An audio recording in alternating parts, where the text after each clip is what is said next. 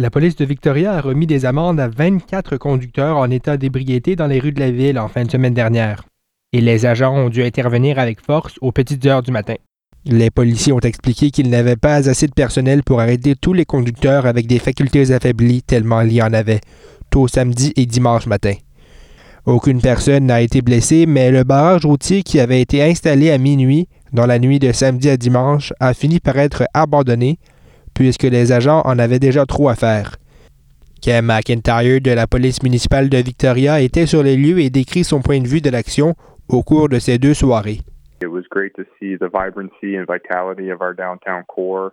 Uh, you know, as as people, more and more people are vaccinated and our province is uh, emerging through the steps of the, of the, restart process. It was wonderful to see. Uh, however, what we saw on the back end of that was a number of impaired drivers uh, in our community on Saturday night. In fact, we took 15 impaired drivers off the road in a six hour time period on Saturday night, which is an unusually high number of impaired drivers, most of them, if not all of them, impaired by alcohol.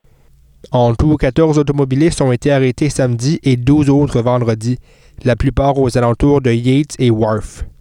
Ces chiffres ont laissé les policiers complètement abasourdis, qui ne croyaient jamais arrêter autant de personnes en une seule journée.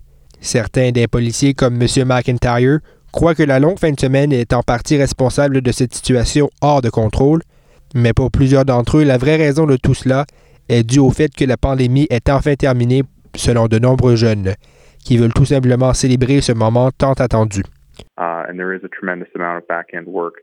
We actually had to shut down the roadblock one hour early on Saturday night because uh, we were so overloaded with the volume of impaired drivers. So our officers were, were working eh, well into the early hours of the morning uh, on those files.